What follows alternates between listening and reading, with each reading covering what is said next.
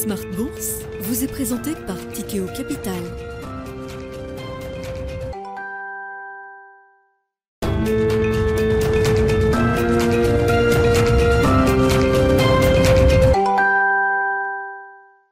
C'est reparti pour Smart Bourse, votre double dose quotidienne de marché en direct sur Bismart. Chaque jour à la mi-journée, 12h30, 13h. Et en fin d'après-midi, la grande édition pendant une heure à partir de 17h en direct, rediffusée à 20h sur Bismart TV. Émission que vous retrouvez chaque jour en replay sur bismart.fr et en podcast sur l'ensemble de vos plateformes. Au sommaire de cette édition ce soir, les marchés actions qui montent depuis euh, quelques jours, depuis une paire de jours euh, maintenant. C'est quand même une tendance intéressante à, noter dans un contexte qui reste un contexte compliqué, bien sûr, sur le plan euh, macroéconomique, mais on voit le CAC 40 qui renoue avec le niveau des 6100 points après 2-3 jours de rallye. On peut constater évidemment que les, mouvements euh, sur les marchés en général et sur les marchés actions euh, désormais sont de plus en plus sauvages, mais chaque fois qu'on a vu les indices actions revenir sur des gros niveaux techniques ou sur des points bas importants ces derniers jours, on a vu des mouvements de renversement de tendance, des reversals d'ailleurs assez impressionnants, y compris sur le marché américain. Est-ce que quelque chose est en train de se passer du point de vue des marchés actions C'est une question qu'on pourra poser à nos invités de Planète Marché dans quelques instants. Des invités avec lesquels nous parlerons également de la Chine. La Chine qui ne veut pas s'embêter avec le bruit euh, statistique euh, de l'économie chinoise pendant ce grand moment politique qu'est le 20e congrès du Parti communiste chinois ouvert dimanche dernier par le président chinois Xi Jinping, ainsi la publication du PIB chinois pour le troisième trimestre qui euh, devait avoir lieu ce matin a été annulée en dernière minute afin de ne pas polluer, encore une fois, ce rendez-vous politique. C'est bien la politique qui compte avant tout désormais en Chine, plus que l'économie. Là aussi, nous en parlerons avec nos invités dans un instant. Et puis, dans le dernier quart d'heure de Smart Bourse, nous reviendrons sur euh, le, l'enjeu climatique, l'enjeu du changement climatique et, les stratégies d'investissement pour faire face au, changement climatique. Nous en parlerons avec euh, l'un des gérants de Montpensier Finance, euh, Nicolas Kiffer, gérant du fonds M Climate Solutions, qui sera avec nous en plateau à partir de 17h45. Mais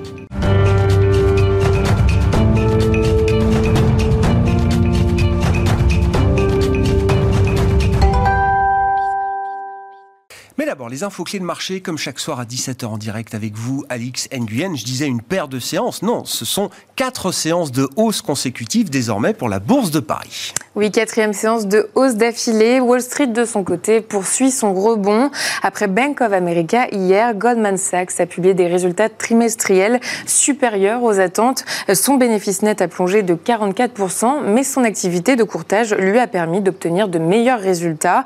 Et puis, la banque annonce une réorganisation de ses principales activités en trois branches, gestion d'actifs et de patrimoine, banque d'investissement et enfin trading et solutions de plateforme. À Paris, BNP Paribas, Crédit Agricole et Société Générale sont en hausse. Bon, et puis euh, du côté euh, britannique, la séquence reste euh, confuse, mais les derniers revirements en matière budgétaire et en matière de fiscalité ont quand même eu tendance à rassurer plutôt les investisseurs. Oui, revirement survenu hier sur presque toutes les d'impôts annoncées fin septembre. À noter qu'en fin de matinée, le marché a réduit son avance après le démenti d'un porte-parole de la Banque d'Angleterre à un article du Financial Times, article selon lequel la Banque centrale a décidé de reporter à nouveau son programme de cession de plusieurs milliards de livres d'obligations d'État. Ce dernier a donc indiqué qu'il s'agissait d'une information inexacte. Et puis du côté des statistiques euh, macroéconomiques, des enquêtes auprès des investisseurs, on notera que le moral des investisseurs en Allemagne s'est amélioré au mois d'octobre. Une amélioration inattendue. L'indice ZOO est remonté à moins 59,2 après moins 61,9 en septembre. Le consensus tablé sur moins 65,7 en moyenne. Aux États-Unis, la production industrielle américaine résiste. Les chiffres de la Fed font ressortir pour le mois de septembre une croissance de 0,4% de la production euh, la production manufacturière de septembre grimpe aussi de 0,4%. Et puis du côté des valeurs et même des secteurs qui euh, surperforment aujourd'hui euh, en Europe, comme hier, on notera que le secteur automobile est particulièrement recherché. Oui, Renault est en nette progression sous l'effet d'une dernière retouche du constructeur français à un projet d'accord en vue de la réduction de sa participation dans Nissan dans le cadre de la refonte de leur alliance. C'est une info Bloomberg. Et puis à noter que le secteur automobile profite aussi de la progression des ventes de voitures neuves en septembre dans l'Union européenne. Stellantis, Forestia et Valeo grimpent. Tendance, mon ami, chaque soir avec Alix Nguyen en direct à 17h, rediffusé à 20h. Les infos clés de marché dans euh, Smart Bourse sur Bismart.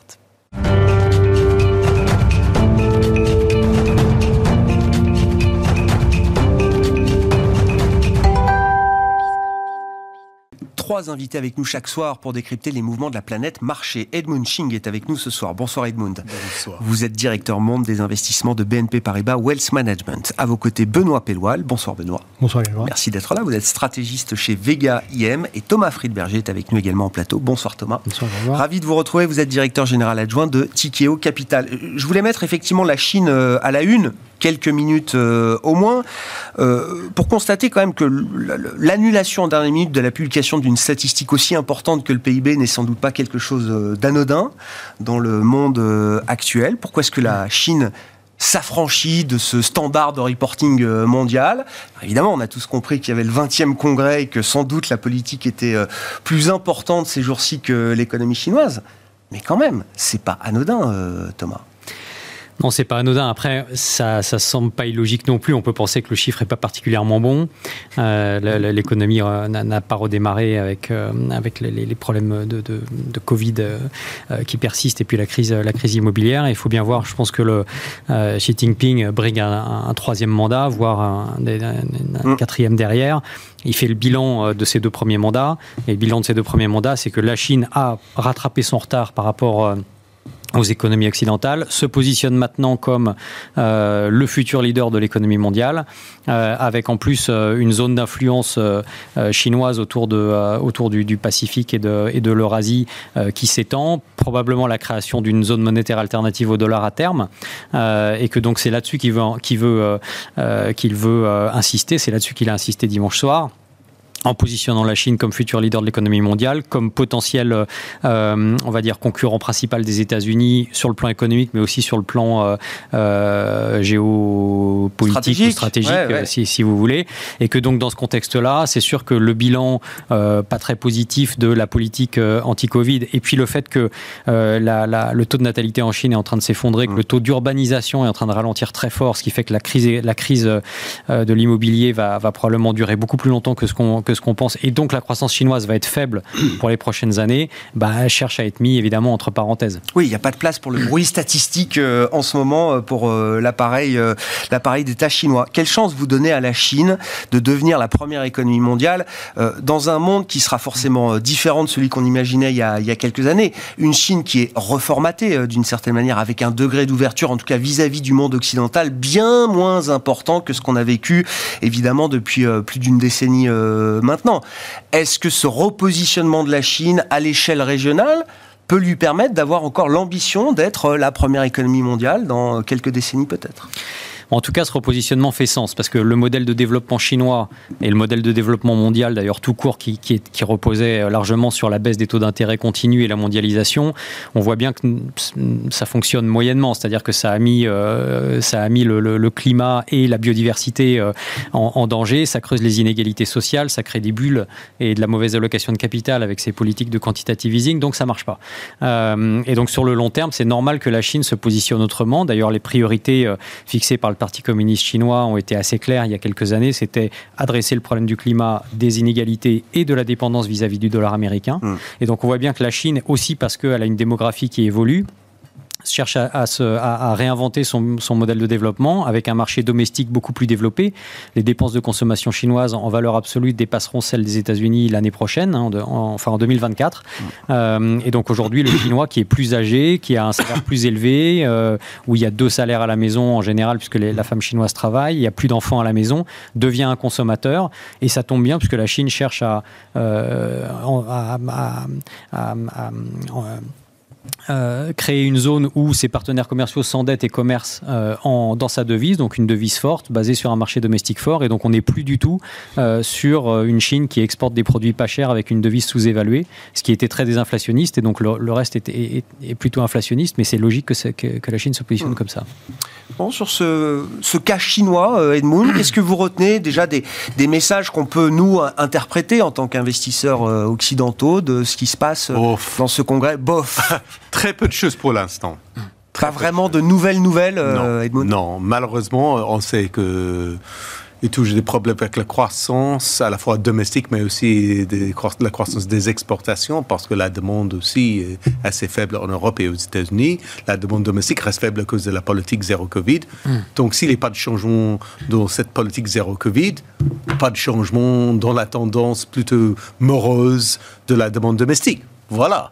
Hmm. Et pour les exportations, on a le même problème dans la crise énergétique en Europe. Aux États-Unis, on a quand même ralentissement de demande. Euh, voilà, ben, moi je, je pense qu'on peut voir peut-être une tendance déflationniste, exporter de la Chine vers euh, surtout les États-Unis, eh parce que le prix du bien exporté de la Chine vers les eh États-Unis va quand même baisser. Quoi. Les prix à la production en Chine sont en train ah, de s'effondrer aujourd'hui. Depuis hein. un bon moment, eh quand même. Et normalement, ça suit trois mois plus tard avec une baisse des prix de biens aux États-Unis. Donc, euh, ça pourrait être une bonne nouvelle pour les, pour les États-Unis, mais hmm. pour la Chine, pas forcément. Et ça veut dire qu'il n'y a pas, euh, sur le plan conjoncturel, dans les deux, trois prochains trimestres, enfin horizon 2023, il y a quelque chose à attendre d'un rebond chinois Ou est-ce qu'il faut euh, remiser cette idée au placard définitivement? Non, non, je pense qu'ils vont annoncer des mesures, mais peut-être après le Congrès, pas pendant le Congrès. Parce que là, ils ne seront pas à 5 ou 5,5% de croissance. Enfin, il reste un trimestre pour ça, c'est plié, c'est mort. Non, mais c'est mort. C'est mort, on le sait, pour 2022, oublie. Euh, même pour 2020, 2023, euh, ça va être super, super difficile, super compliqué. Sauf si ils, arrivent à relancer la machine, le, marché immobilier. Mais qui va être très difficile, parce que pour l'instant, la, demande reste un peu difficile. Ils ont quand même assoupli la, la politique monétaire, mais évidemment, ça ne suffit pas. Pour relancer le, marché immobilier. Il faut faire plus que ça.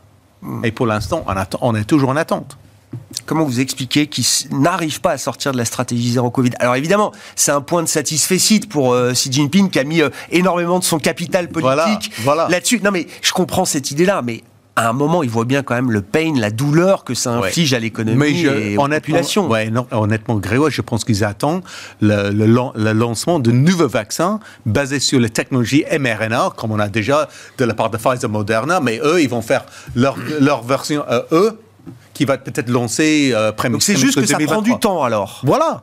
Parce que si on a le nouveau vaccin qui est quand même plutôt efficace contre l'Omicron, les variants Omicron, à ce moment-là, on lance un programme de vaccination dans le pays national et après on peut commencer à euh, relancer un programme d'ouverture ville par ville avec les, villes tier au début et peut-être après le reste du pays après. Hmm. Voilà, mais ça prend du temps. Benoît, votre analyse sur le cas euh, chinois, qu'est-ce qui vous intéresse dans ce qu'on a dit Et puis, euh, je ne sais pas, quels sont peut-être les autres aspects qui, méritent un peu euh, d'attention aujourd'hui? Je pense au yuan, par exemple, mais je vous laisse non, mais, commenter. Bah, L'aspect le plus immédiat, c'est effectivement la, cette politique zéro Covid. Visiblement, il ne faut pas attendre que ça change ah drastiquement. Il y a quand même la volonté d'être un peu plus flexible, donc on a quand même conscience du coût économique. Je pense effectivement que c'est très lié à l'arrivée de ces nouveaux vaccins. En réalité, euh, effectivement, il y a un satisfait politique, mais c'est lié à des vaccins qui sont moins efficaces, donc on n'a pas le choix, on mm. est obligé de faire ça, et dès qu'on pourra faire autrement, on fera autrement. Euh, globalement, ce qui ressort de ça, c'est une vraie reprise en main politique, euh, effectivement, sur la sphère économique. on va vers une économie de plus en plus étatisée, administrée, et pas l'inverse, et donc une économie qui se déconnecte de, probablement du reste des marchés. on voit sur la question, enfin, le, terme de croissance économique n'est même plus une fin en soi. On parle, on parle plus de prospérité mais de croissance équilibrée. Alors, je pense que équilibré, il ne faut pas s'attendre à la redistribution euh, type social-démocratie européenne, euh, etc. Hein. ce sera autoritaire, manifestement. Euh, et puis même sur le segment de la, de la, technologie, alors il y a des enjeux géopolitiques avec les mmh. États-Unis, mais c'est une réponse à cette politique de containment des US sur, sur les Chinois qui veulent être autosuffisants sur ces questions de, technologie. Donc là, c'est très clairement du, protectionnisme où on va sponsoriser d'un point de vue étatique les entreprises. Et en réalité, tout ça, ben, ça montre que c'est une économie qui est de moins en moins en contact avec les marchés. La conséquence pour les investisseurs internationaux, paradoxalement, une économie euh, planifiée euh, mais qui offre de la visibilité, en réalité, c'est une économie qui mérite une prime de risque, hein, mm. parce que tout simplement, on a la merci de décisions politiques euh, qui peuvent être totalement inattendues faut pas oublier que le marché de l'immobilier, euh, euh, après l'avoir nourri considérablement, c'est en ayant mis le coup de resserrement où on l'a mis dans sa difficulté. Donc c'est purement des décisions étatiques. Et je pense que ça, les investisseurs en sont conscients. Les actifs chinois sous-performent. Ce qui est exposé à la Chine a plutôt tendance à sous-performer au-delà de quelques exceptions. Et je pense que ça, c'est le reflet d'une prime de risque parce que c'est un peu moins investissable avec euh, la visibilité qu'on pouvait avoir auparavant. Donc la situation est beaucoup moins lisible. Maintenant, sur les, les enjeux économiques à plus ou moins long terme, est-ce qu'ils vont atteindre leurs objectifs de croissance? C'est très difficile à, voir dans la mesure où ces économies très planifiées, en général, n'ont pas brillé par un succès économique éblouissant en réalité, même pour leur propre prospérité. Et je pense que le problème central à long terme, c'est la démographie. Et ça, l'État peut pas faire grand-chose. Euh, les politiques natalistes partout dans le monde, ça marche pas. Euh, et la Chine... Ils en sont à trois, enfin ils recommandent trois enfants maintenant, c'est ça hein, Exactement, ce qui, ce qui, sera probablement, comme toutes les politiques natalistes, un, un, énorme échec. Et en réalité, euh, bah, c'est un pays qui perd de la population active, qui vieillit très vite. Et ça, c'est pas compatible avec une croissance qui, qui, continue. J'ai en tête une population chinoise divisée par deux, mm. peut-être d'ici la fin du siècle, hein, ou 2050 ou 2100, j'ai plus le c'est au point où ça va même challenger euh, les, perspectives de population mondiale, etc. Enfin, c'est un vrai enjeu euh, en réalité, et ça, l'État ne pourra pas faire grand-chose contre ça, malheureusement question très difficile, mais je, la pose quand même. Dans, le, euh, dans le court terme, en tout cas dans l'horizon de, quelques années, une Chine euh, euh, peut-être affaiblie, en tout cas avec un régime de croissance inférieur, une urgence démographique qu'elle n'avait peut-être pas vu venir aussi vite dans, dans cette ampleur-là. Est-ce que c'est une Chine moins agressive sur le plan géostratégique? Je pense à Taïwan, évidemment. Ou est-ce que ça peut, au contraire, euh, peut-être, euh, je ne sais pas, euh, avec l'idée d'un nationalisme exacerbé, est-ce que ça peut accélérer le mouvement de réunification de la Chine, qui, qui reste évidemment totalement dans le plan de Xi Jinping? De ce point de vue-là, il n'y a pas de doute possible. Bah, qui reste une priorité, il l'a dit, euh, il l'a dit dimanche, donc euh, là-dessus, il faut, faut, le croire, parce que l'avantage de, de, la Chine, c'est que quand ils disent quelque chose, en général, euh, ils, ils, le font. Alors, ils savent qu'ils ont, ils ont le temps pour eux sur ce, sur ce sujet-là, et puis, bon, la, guerre Ukraine-Russie est aussi porteuse de leçons, probablement, au niveau militaire, pour, pour ça. C'est pas si facile que ça à, à réaliser. mais je suis pas entièrement, euh, je, suis pas entièrement convaincu que euh, la Chine est condamnée à, l'échec. C'est-à-dire que on assiste à la, naissance d'une zone euh, qui va être plus indépendante du, dollar américain, que ce qui se passe là-bas en termes de politique, on va dire de, de, dirigisme, est probablement précurseur de ce qui va se passer chez nous.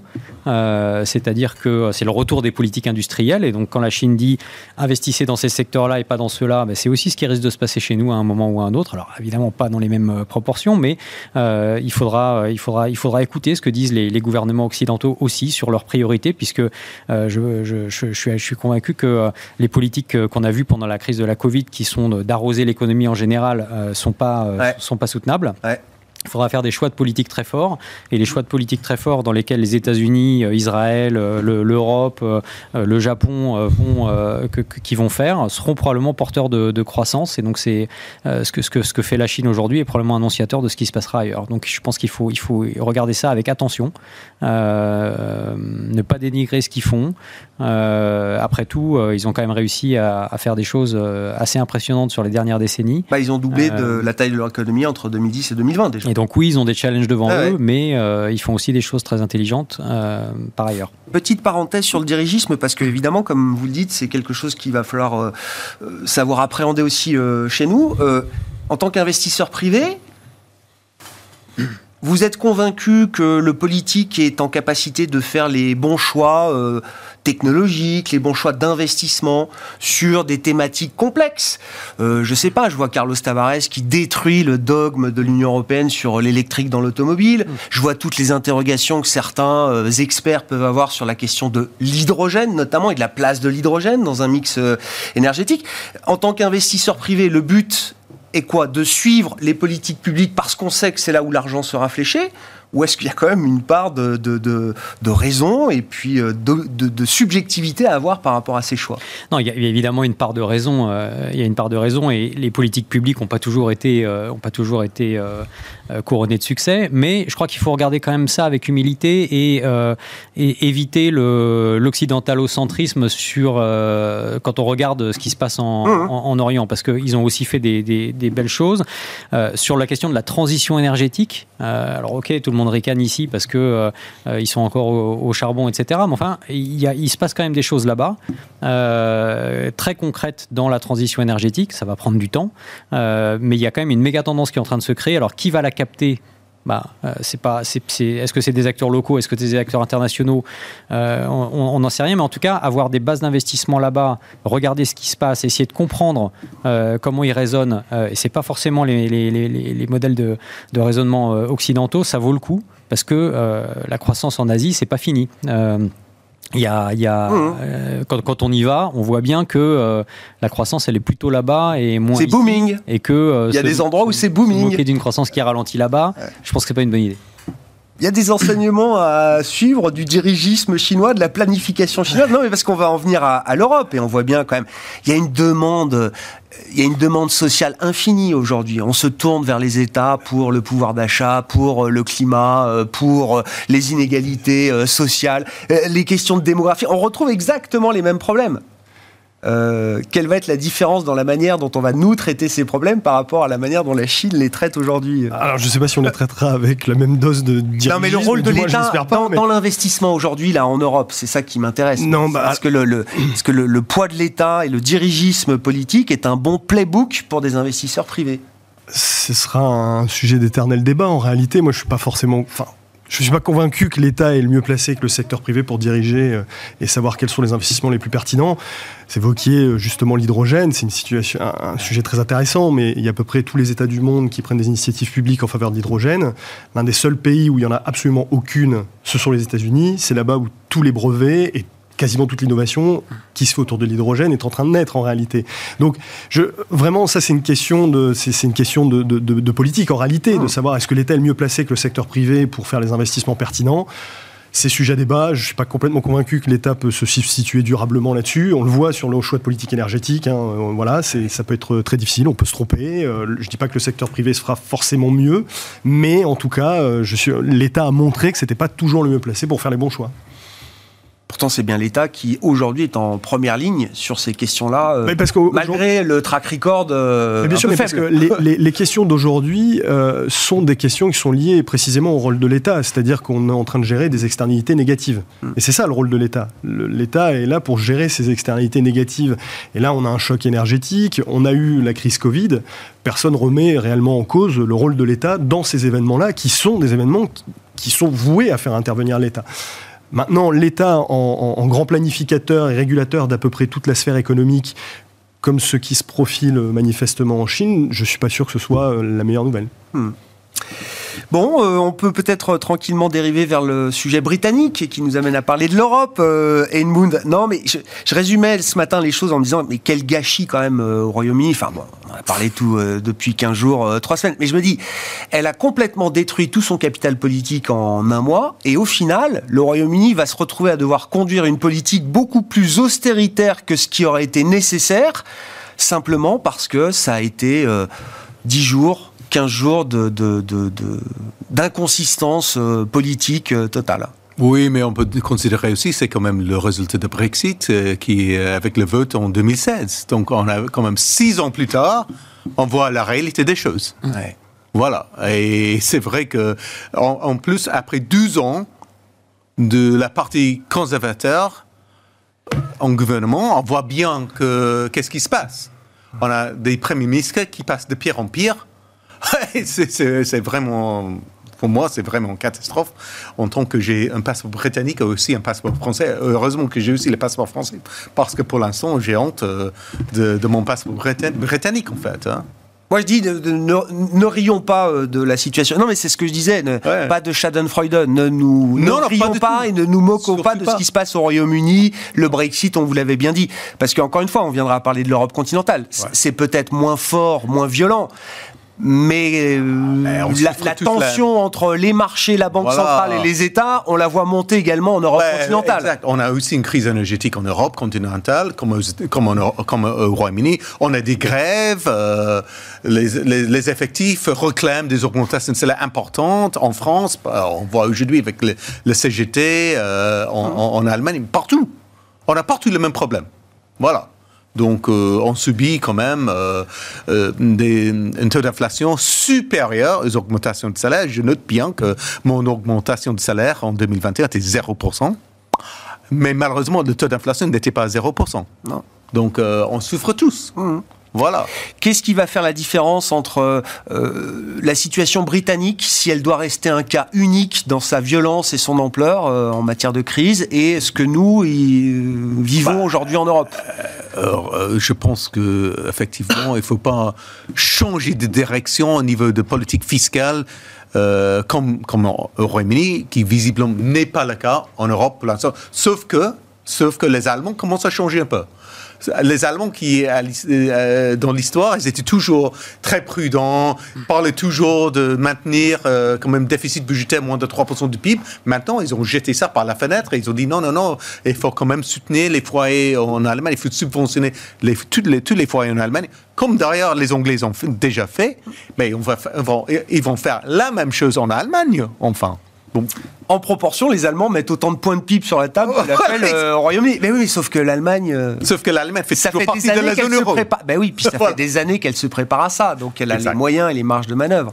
Oui, mais ça peut disparaître assez vite aussi.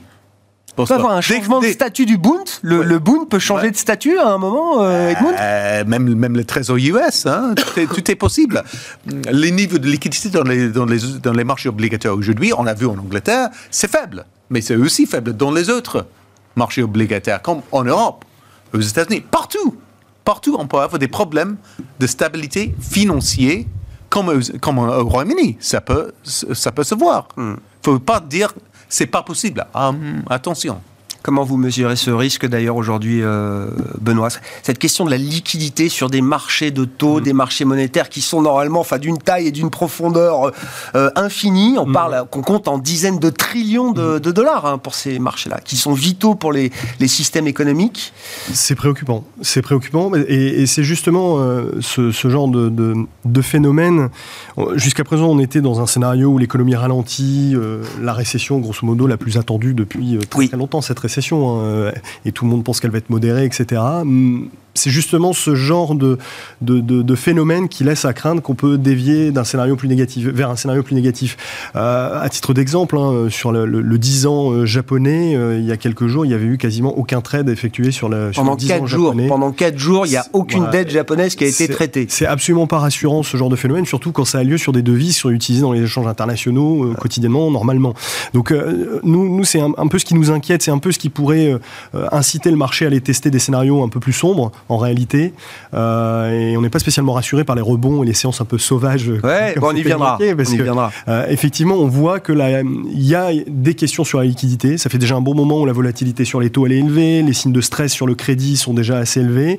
Euh, c'est quoi les références qu'on a en la matière quand on mesure ce stress un peu global, systémique? Eh ben, en fait, c'est justement quand on essaie de le mesurer, qu'on prend tous ces indicateurs, les spreads interbancaires, monétaires, les spreads de crédit, etc. On s'aperçoit qu'on est revenu sur un niveau de stress de liquidité qui est comparable au, au Covid. Hein, déjà à peu près. Donc c'est c'est quand même pas rien, c'est assez inquiétant. Alors, je pense que le Covid, on n'est pas allé beaucoup plus haut parce que les, États sont intervenus, les banques centrales, extrêmement rapidement, donc on n'a pas matérialisé l'intégralité de ce risque, bien évidemment.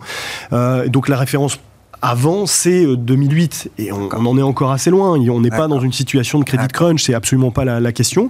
Néanmoins, on est dans une zone qui indique que ben, on ne peut pas écarter la matérialisation d'une éventuelle crise financière. il ne faut pas oublier qu'un resserrement monétaire qui se passe bien, ça, ça n'arrive pas euh, en fait dans l'histoire. Tous les resserrements monétaires se sont traduits soit par un passage en récession, soit par une période de volatilité intense avec la matérialisation ou pas d'une mini ou, grosse crise financière. Donc ça, euh, c'est pour ça qu'on reste prudent, euh, notamment sous cet angle-là, de se dire il y, a, la sphère macroéconomique, mais il y a aussi ces questions liées à la liquidité qui, qui, sont un vrai problème, qui peuvent faire déraper vers un scénario un peu plus négatif. Tant qu'on n'a pas écarté ça, c'est dur de se montrer franchement plus optimiste. Est-ce que le risque systémique qu'on a vu poindre sur le marché britannique, est-ce que ce risque-là est écarté aujourd'hui, selon vous, euh, Thomas? Et puis, plus globalement, comment vous mesurez ce, risque pour la stabilité financière? Et dans quelle mesure est-ce que ça fait ou non rentrer les banques centrales dans une, histoire différente? Bon, déjà, je pense que le. D'ailleurs, on, en avait parlé il y a quelques années sur, ce plateau. Euh, euh, je crois que la fin du, super cycle de baisse des taux euh, marque effectivement euh, la fin de l'entente cordiale entre les gouvernements et les banques centrales. Et ça, je, me rappelle qu'on avait abordé ce, sujet-là. Moi, j'en suis totalement convaincu, parce que quand les taux ne font que baisser, bah, les États émettent de la dette et puis les banques centrales baissent les taux, tout va bien. Quand l'inflation revient, les banques centrales resserrent la politique monétaire et bah, les États, eux, ont des politiques fiscales euh, qui doivent s'adapter à ça, et puis, euh, et puis des besoins d'émission euh, forcément qui, qui, qui sont plus impactés par, par, par, les taux plus élevés. Donc ça, c'est la première chose. La deuxième chose, c'est que la remontée des taux nous rappelle quand même au bon souvenir que, un, la liquidité a un coût, et deux, le capital a un coût. Et le coût du, capital, on avait aussi eu tendance à, l'oublier un peu avec les quantitative easing. Mais le coût de la liquidité, il est effectivement très important. Et quand, et quand les, conditions monétaires se resserrent, la liquidité se, est contrainte. Et effectivement, on, va voir, euh, j'espère qu'on n'en arrivera pas là, mais euh, euh, les, les mismatchs de liquidité qu'il y avait dans le secteur bancaire en 2007-2008 se sont peut-être translatés ailleurs. Donc l'épisode des fonds de pension anglais euh, est, un bon exemple. Je, je, ça, ne, ça, ne, met pas en danger la solvabilité du système, mais les crises de liquidité, elle est, elle est, elle est bien là. Euh, est-ce que c'est le canari dans la mine ou pas, avec des effets euh, ailleurs, puisque les fonds de pension liquident, des, des, des, des, positions parfois illiquides en, en, secondaire qui peuvent avoir des impacts sur les, les, niveaux de, valorisation d'actifs illiquides ailleurs dans, dans, dans, le système? On, on va voir ça mais, clairement, il est possible que ce risque de liquidité se soit translaté euh, ailleurs. Donc on va voir où sont les, les mismatchs. Et, sur les, segments de marché les moins liquides, vous disiez la, la liquidité, ça mérite une prime ou euh, oui, une prime de risque. Là où on a le moins de liquidité, elle existe cette prime de risque? Elle est déjà formée ou euh? Si, vous regardez par exemple un marché dont, on ne parle pas beaucoup sur, sur ces antennes et qui est moins, moins visible, peut-être c'est le marché du secondaire de private equity. C'est assez intéressant. le secondaire de private equity qui était euh, donc le secondaire de private equity présente un gros avantage, c'est que euh, en, tant qu'acheteur de secondaire, vous achetez des portefeuilles complètement déployés, donc mmh. vous, ne souffrez beaucoup moins de la courbe en J, euh, très diversifié puisque vous achetez plusieurs portefeuilles dans, dans, un même fonds et donc vous êtes vous êtes très diversifié.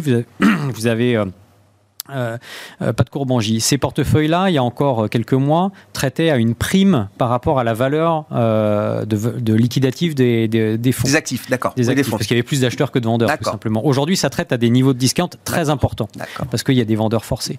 Et donc, ça vous montre bien que la liquidité a, ah a un qu'on retrouve ah, le coût de la liquidité avec les conditions monétaires qui se resserrent.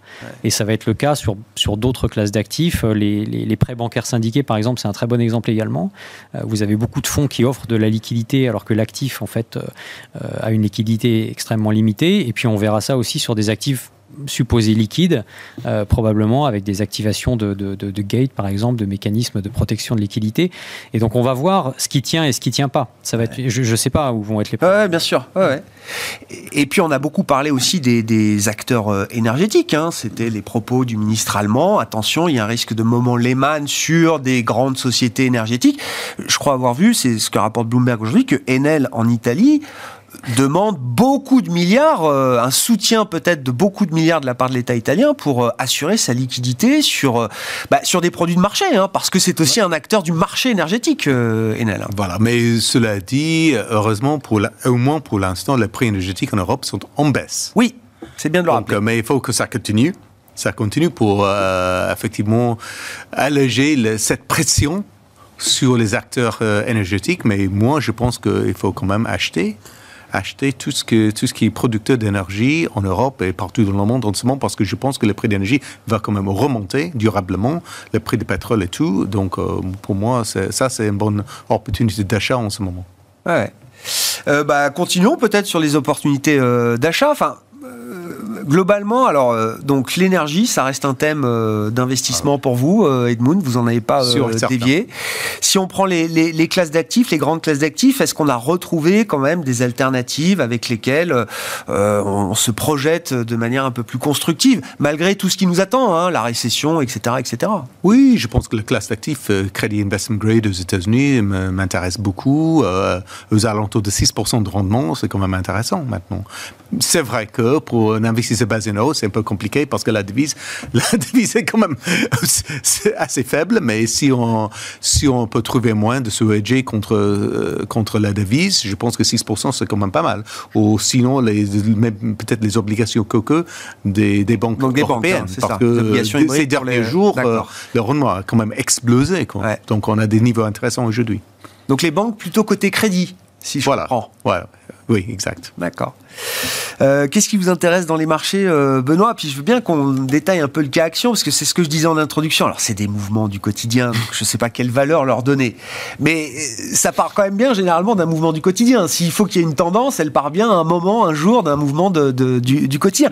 On a eu quand même des phénomènes sur les marchés actions de renversement de tendance au cours d'une séance, d'une mm. séance à l'autre, qui sont assez spectaculaires ces derniers temps. Ils sont très spectaculaires et euh, encore une fois, c'est c'est pas forcément quelque chose de rassurant justement parce que historiquement, quand on regarde des, marchés actions, euh, déjà déjà la, volatilité hein, globalement des marchés actions était en retrait par rapport aux autres classes d'actifs. Et on voit qu'on est en train justement sous l'effet de ces séances euh, très très volatiles, on est en train de remonter progressivement et, et, justement on n'a pas encore eu les signes de capitulation sur les marchés actions. Donc on a des chances de renouveler cette volatilité. Enfin en tout cas on pense qu'on a de la volatilité encore pas mal à venir sur, sur les marchés actions. Euh, mais oui, ces, rebonds euh, très violents, en réalité, sont pas spécialement rassurants. C'est caractéristique des phases de bear market assez longs, en réalité. Quand on regarde l'éclatement de la bulle TMT, quand on regarde euh, la, grande crise financière 2008, il a été courant d'avoir des séances avec des retournements aussi rapides. on a eu des rebonds parfois extrêmement spectaculaires. entre 2000 et 2003, il y a eu 6 ou 7 rebonds de l'ordre de plus de 20% sur les indices. Le Nasdaq a même fait un rebond à plus de 50%. Euh, même chose durant euh, la, grande crise financière. Et tout ça a précédé justement finalement le, point bas. Euh, il y avait d'ailleurs une étude très intéressante, je crois que c'était le Wall Street Journal qui avait publié ça, qui, montrait que ces stratégies buy the deep oui. ne fonctionnaient pas du tout en réalité. Depuis quasiment, on avait les pires rendements sur 10 jours après avoir acheté les plus bas depuis les années 30 quasiment. Donc c'est très dangereux en fait ce genre de, stratégie, ce genre de marché. et c'est caractéristique d'un marché qui, a, qui peine à valoriser une situation qui, dont la macroéconomie est perturbée par des phénomènes de liquidité, des risques qui, sont, euh, qui peuvent très, très largement tilter à la baisse le, scénario, le scénario central. Maintenant, si on regarde ce qui est fondamentalement valorisé bah sur les actions, euh, on valorise un peu euh, ce scénario d'une récession, je dirais modérée, etc. a été un peu challengé à la baisse. Hein. maintenant, avec les séances de rebond, on doit revenir autour de ça, mais on voit bien que les marchés actions restent dans ce scénario où on matérialise une récession modérée, c'est-à-dire une une contraction de l'ordre de 1% du PIB sur 12 mois, euh, avec une contraction des IPS de l'ordre de 10% en Europe. Euh, ça semble un scénario assez confortable. Ça, c'est ce qu'on peut encaisser sur les, sur les niveaux de valorisation sur lesquels on est aujourd'hui. Grosso modo, quand on regarde les niveaux de PE aujourd'hui en Europe, euh, si on voit ce qui est actuellement valorisé, on, on, est plutôt sur une contraction des PE de l'ordre de 10-12% en Europe, alors que le marché, en 2023, il attend quoi? 2,5-3%, je crois, pour un indice comme le stock 600. Ça, c'est grosso modo ce qui peut être un peu encaissé pour avoir un PE qui reviennent autour de sa moyenne. Euh, voilà. Maintenant, encore une fois, ça c'est, j'ai envie de dire, c'est un peu, c'est un peu le, le monde que tout le monde attend. Euh, ça se passe jamais pile poil comme euh, on, l'attend. Et souvent, ces scénarios-là ont été challengés. Les marchés ont régulièrement, sous l'effet de ces craintes de liquidité, etc., sont allés pricer des scénarios qui étaient un peu plus durs. À titre de comparaison, une récession sévère euh, de l'ordre de 2% de contraction du PIB avec ces phénomènes de, problématiques de liquidité, on peut très largement tilter à la baisse les indices de l'ordre de 20-25%. encore. encore, quoi. Donc, Partant de là où on est, quoi. encore une fois, tant qu'on n'a pas écarté cette, cette problématique de liquidité, c'est on ne peut pas écarter la matérialisation d'une crise financière. C'est pas le scénario le plus probable, mais pour l'instant, on ne peut pas véritablement l'évacuer. Et, qu'est-ce qui viendra euh, écarter ce risque euh, de, liquidité, euh, Benoît? Bah, Qu'est-ce qui permettra d'être assuré par rapport à ça? Ce que tout le monde cherche, le pivot de la Fed. Enfin, il n'y en aura pas. Bah, en tout cas, nous, on, est malheureusement assez convaincus. alors, si on regarde fondamentalement, il y aurait matière à faire une pause en réalité. Hein. Les anticipations. Alors, une pause, c'est déjà, c'est déjà bien. C'est déjà un premier pivot, quoi. Une première étape. Compte tenu de ce qui est attendu euh, et ce qui est vendu euh, par, le, par la Fed, ça, serait pour, ça pourrait être assimilable par le marché à un pivot. On aurait un, rebond assez considérable du marché lié à cela, puisque enfin, quand on regarde les anticipations euh, de la part des ménages, on est revenu sur les moyennes des 30 dernières années. Donc on peut se dire que c'est ça le rôle d'une banque centrale. Le marché du travail commence à se dégrader. Euh, les effets du resserrement monétaire sont en train de, se matérialiser. On n'anticipe plus un changement de régime de l'inflation. Les swaps d'inflation ont, commencé à corriger assez significativement. On pourrait se dire la Fed peut s'arrêter là en réalité et voir au moins ce qui se passe, euh, mesurer ses effets tout le monde est assez convaincu en réalité qu'on va aller euh, qu'on va aller plus loin. L'inflation en spot est encore trop élevée malheureusement, même si on pense que le pic finalement on y est, ça va décélérer, mais elle est encore trop élevée et la Fed, il y a une question de crédibilité, va, va aller plus loin. Mm. Donc, euh, donc oui, et, effectivement, pour l'instant, on n'a pas eu la capitulation des marchés face à cela. Ah donc euh, il y a encore potentiellement des, turbulences, oui. Est-ce qu'on est encore dans, est-ce qu'on est dans la dernière étape du réglage de la politique monétaire américaine, de la restriction monétaire américaine, le, fine-tuning final, parce qu'on ne parle que de ça. Donc, est-ce qu'on est en train de jouer à 25, 50 points de base près pour identifier le taux terminal, parce que c'est le sujet ou est-ce que non, il y a un vrai risque que ce taux terminal ne euh, soit pas encore euh, stabilisé? Il faut avoir euh, pour ça la perspective de l'inflation, bien sûr. Personne n'en sait rien. Oui Bonne réponse si vous regardez ce qui s'est passé dans les années 70, qui est quand même la dernière non, fois. Non, mais ça veut dire, même après tout le chemin qu'on a fait, 300 points de base de choc de taux, un taux terminal à plus de 4,5, on n'en sait toujours pas plus sur le point d'arrivée. Euh, la dernière fois qu'il y a eu beaucoup d'inflation dans le monde. Donc ça a commencé en 1973 avec le choc pétrolier et la guerre du Kippour. L'inflation a commencé à baisser en 1982, neuf ans plus tard. quoi. Et non seulement avec des taux à 20%, alors ok, ils partaient de plus haut euh, de, la Fed, quelques erreurs de politique monétaire, euh, de, justement de pivot trop, trop largement anticipé. Volcker baisse les taux quand il arrive, je crois. Ouais. Ouais, et son prédécesseur avait, avait également fait des erreurs. Euh, mais surtout, et ça on n'en parle pas beaucoup, un boom de capex dans le pétrole euh, gigantesque dans les années 70 qui n'aura pas lieu cette fois-ci puisque les banques euh, sont plutôt réticentes à financer des projets dans l'exploration-production aujourd'hui. Donc ce, ce boom aura lieu plutôt dans les énergies renouvelables mais qui sont plutôt moins transportables et moins... Enfin, il, en tout cas, il va falloir beaucoup, beaucoup de, de, capex, donc ça va prendre du temps.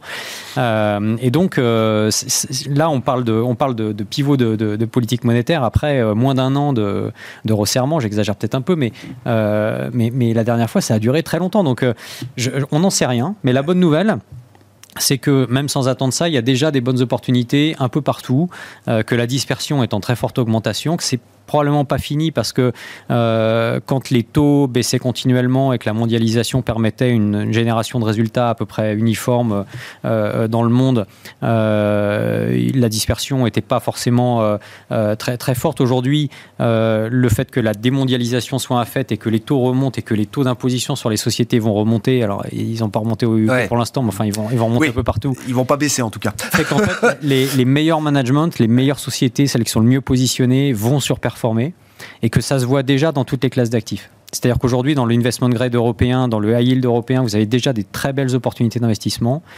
Bon, dans, les subordonnées financières, je suis assez, je suis assez d'accord que c'est là où il faut investir dans les banques. C'est plutôt pas dans les actions, c'est dans les obligations.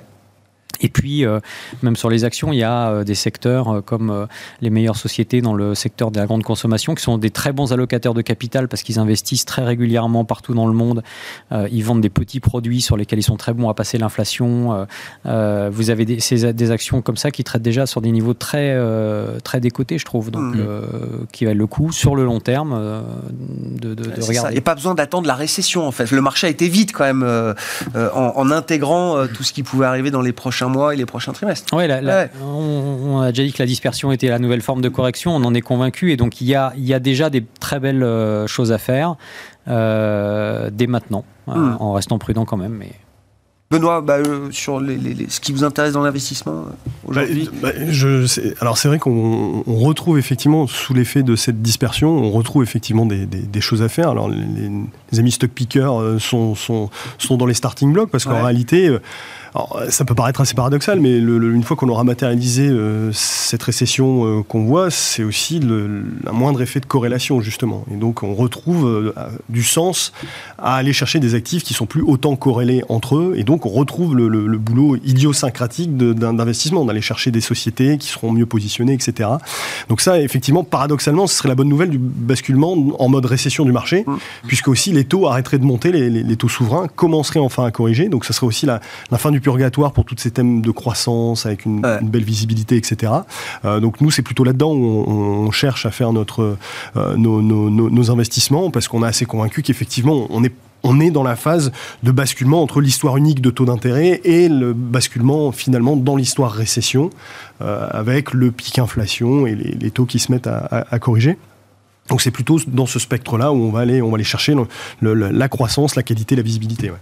Est-ce que, dernière question, Edmund, euh, est-ce que l'obligataire souverain peut être vraiment une alternative intéressante dans le cadre d'une récession qui s'annonce Toujours. Oui, Malheureusement, toujours, parce que si mais vraiment... si l'inflation reste élevée, ça veut dire quand même que les banques centrales ah, resteront bah, déterminées, y ah. compris dans une phase de récession. Oui, mais attention, Grégoire, si on, a une vraie récession, pas une récession modeste, modérée, mais une vraie mm. récession, le taux d'inflation va baisser beaucoup. Voilà. D'accord. C'est moi, parce qu'on détruit la demande domestique, on détruit le consommateur. À un moment qu'on détruit le consommateur, les prix baissent, le taux d'inflation baisse et les, obligations souveraines remontent. Voilà. C'est aussi simple que ça. Si vraiment, ben, il faut être pessimiste. Là, il faut être pessimiste. Mais si on est pessimiste, on achète les obligations. Il y a des opportunités. pour les pessimistes, il y a des opportunités aujourd'hui sur le souverain. Même pour les pessimistes. voilà. on s'arrêtera là pour ce soir. Merci beaucoup, messieurs. Merci d'avoir été les invités de Planète Marché ce soir. Edmund Ching, BNP Paribas euh, Wealth Management, Benoît Pellois, Vega IM et Thomas Friedberger, Tikeo Capital étaient nos invités en plateau.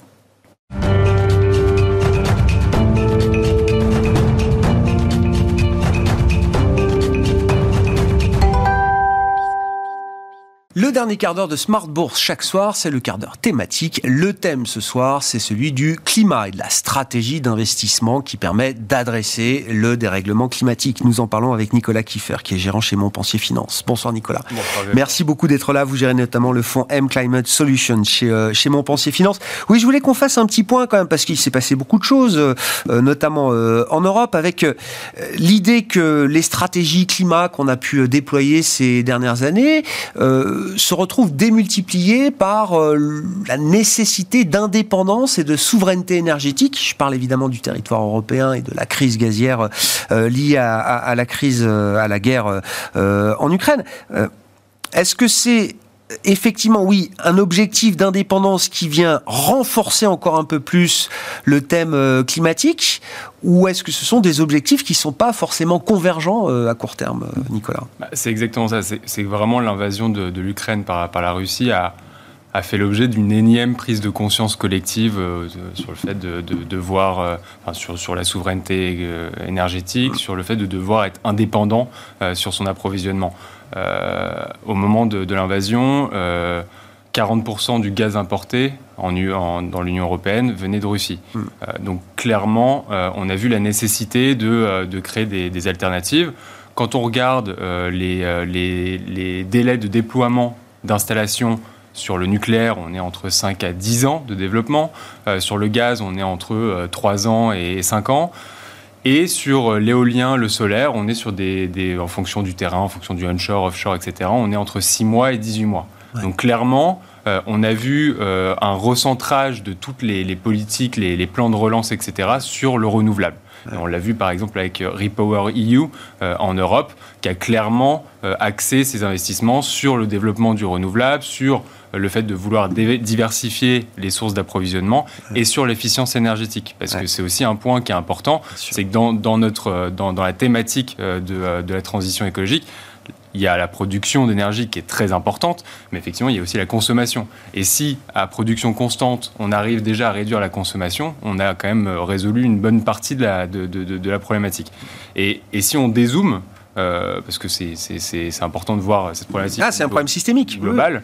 Euh, on voit qu'en Chine, euh, encore ce week-end, le président chinois a réitéré, lors de son discours, a réitéré les objectifs de pic d'émissions en 2030, de neutralité carbone d'ici 2060. Et pour ça, bah, va encore déclencher des investissements massifs dans, dans le renouvelable. Ça, c'est quelque chose qu'on voit qui est très important. Et euh, on, pourra, on pourra revenir dessus, mais aussi aux US, où là, clairement, c'est le plan le plus tangible avec l'AIRA, le, l'Inflation Reduction Act, qui a été voté euh, fin juillet et qui, là, clairement, pareil, déploie euh, des, des, centaines de milliards dans le développement du renouvelable. Donc, on voit qu'on est vraiment un, point important et que ça va être un, un accélérateur. Alors, c'est un événement malheureux, mais un accélérateur très fort pour la thématique. Cette démultiplication des efforts un peu partout sur la planète, sans qu'ils soient coordonnés, il est quand même est-ce que ça redonne de la dynamique à la thématique boursière, notamment sur la partie renouvelable que vous traitez euh, forcément dans le fonds M Climate Solution, euh, Nicolas. Parce que si on regarde les performances sectorielles euh, à date depuis le 1er janvier, mm. c'est pas un marché très ESG qu'on a cette année. c'est le cas de le dire. Mais c'est peut-être une bonne, c'est peut-être un comment dire, un, bon déclic d'ailleurs de comprendre pourquoi le marché n'a pas été ESG. Alors malheureusement, c'est pas si simple que ça. On n'a pas un, effet de 1 pour 1. si on, on, remet un peu en perspective, depuis le début de l'année, on a eu les deux premiers mois qui étaient clairement dans la même euh, dynamique que 2021, donc euh, surperformance des, des secteurs qui ne sont pas du tout dans la thématique, donc le, oil and gas, euh, les financières, les, matières premières, etc l'invasion de, de, l'Ukraine, où là, clairement, ça a été un vrai, un vrai driver pour, pour la thématique, puisque les gens se sont très vite rendus compte que voilà, il fallait investir dans les opérateurs renouvelables, dans les mmh. développeurs, etc. un, nouveau, un nouvel élan en juillet avec l'AERA donc, qui a été voté au Sénat. donc là, clairement, plus les valeurs exposées aux US. et depuis, depuis début août, euh, une montée des taux euh, assez forte, de, euh, sur, si on prend le 10 ans américain, de 2,50 à 4% fin septembre. Et donc là, clairement, un, de nouveau un désamour des, des, sociétés on va dire typée croissance, dont la, la, valeur future est très dépendante de la valeur d'aujourd'hui. et donc clairement, là où je veux en venir, c'est que boursièrement, ce qui nous fait mal, en tout cas ce qui fait mal à la thématique, c'est pas tellement le niveau élevé des taux, mais c'est plus euh, la, la, forte volatilité des taux. Et donc les phases de montée très fortes euh, euh, sont, sont vraiment dommageables. En revanche, quand on, s'adapte, enfin quand on, arrive à se stabiliser à un niveau même élevé, les acteurs du, renouvelable et même de, de, de, tous les autres segments qui nous intéressent arrivent à, à s'adapter et à répercuter ça sur les projets, sur les financements. Et donc clairement, ce qui nous fait mal, c'est la forte volatilité des taux. C'est un point majeur et qui est d'ailleurs qui va même au-delà de votre thématique climat. Toutes les grandes thématiques, méga trends, qui sont souvent quand même des thématiques growth, de, croissance, ont beaucoup souffert de ce repricing euh, monétaire qui a réajusté les, valorisations. Mais vous êtes convaincu, en tout cas pour votre thématique, que le jour où on sera stabilisé sur les taux directeurs des euh, banques centrales à 3, 4%, 5, j'en sais rien, on verra. Ces thématiques-là, fonctionneront euh, à nouveau sur la base des fondamentaux de la thématique et des entreprises. C'est exactement ça. C'est que si on, reprend les, cours d'analyse financière euh, classiques, c'est que mm. on est sur des sociétés qui euh, dont la valeur d'aujourd'hui dépend beaucoup de, bah, des flux futurs. Mm. Ces flux futurs sont actualisés à un taux qui est forcément plus élevé. et aujourd'hui, quand on regarde nos acteurs du renouvelable, par exemple, le marché intègre donc la valeur aujourd'hui, de la capacité de production actuelle, mais ne price absolument pas, n'intègre pas dans ses valorisations la croissance future.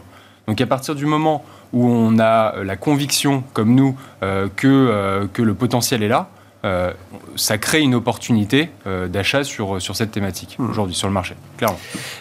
Comment vous regardez la, place de l'État dans cette euh, thématique? C'est-à-dire qu'on on le voit effectivement, et on en discutait auparavant, euh, il y a une demande de la part euh, des opinions publiques infinie quand elles se tournent vers les États sur les sujets sociaux, d'inégalité, de démographie, etc., et sur le sujet climatique. Et donc l'État assume son rôle, j'allais dire. Alors, il a fait beaucoup d'erreurs hein, sur la stratégie énergétique euh, en Europe, on va pas y revenir, mais il continue de vouloir assumer un rôle de leader euh, en prenant le risque, en euh, mettant l'argent sur la table, en fléchant beaucoup d'argent public notamment sur des stratégies, sur des technologies, sur des solutions.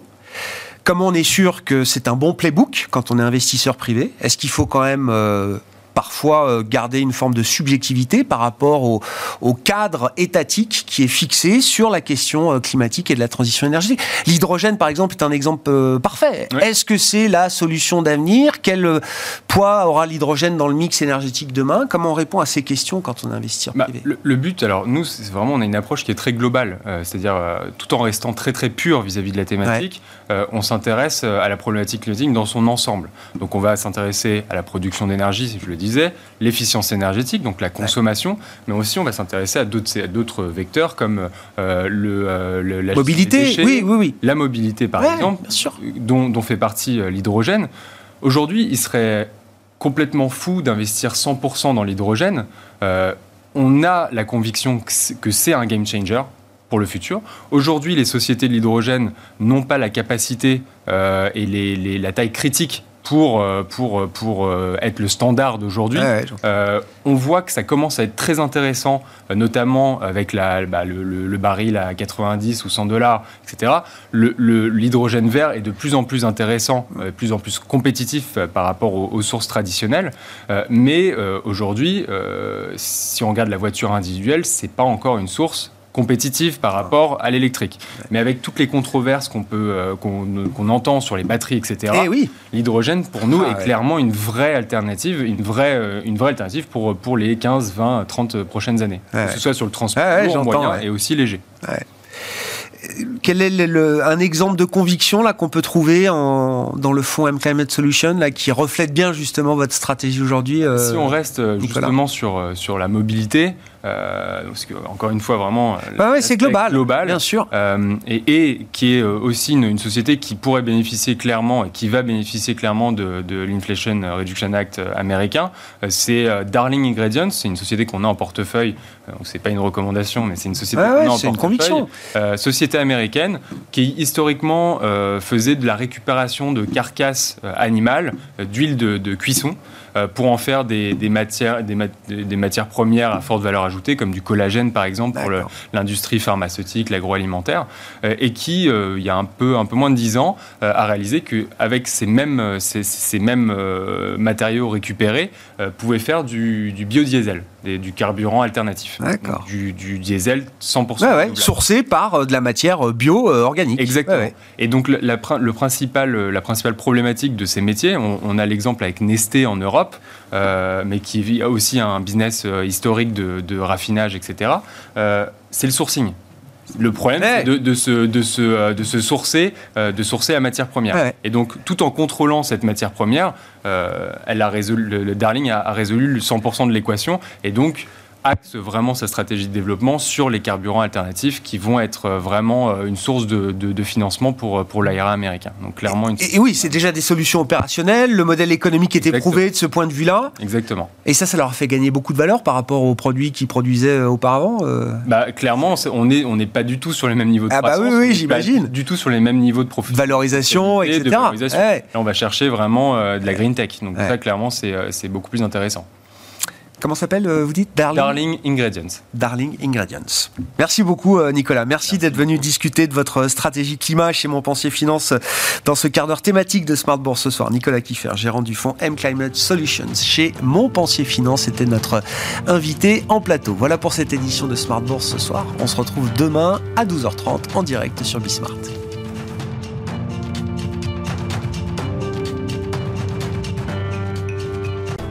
Smart Bourse vous a été présenté par Tikeo Capital.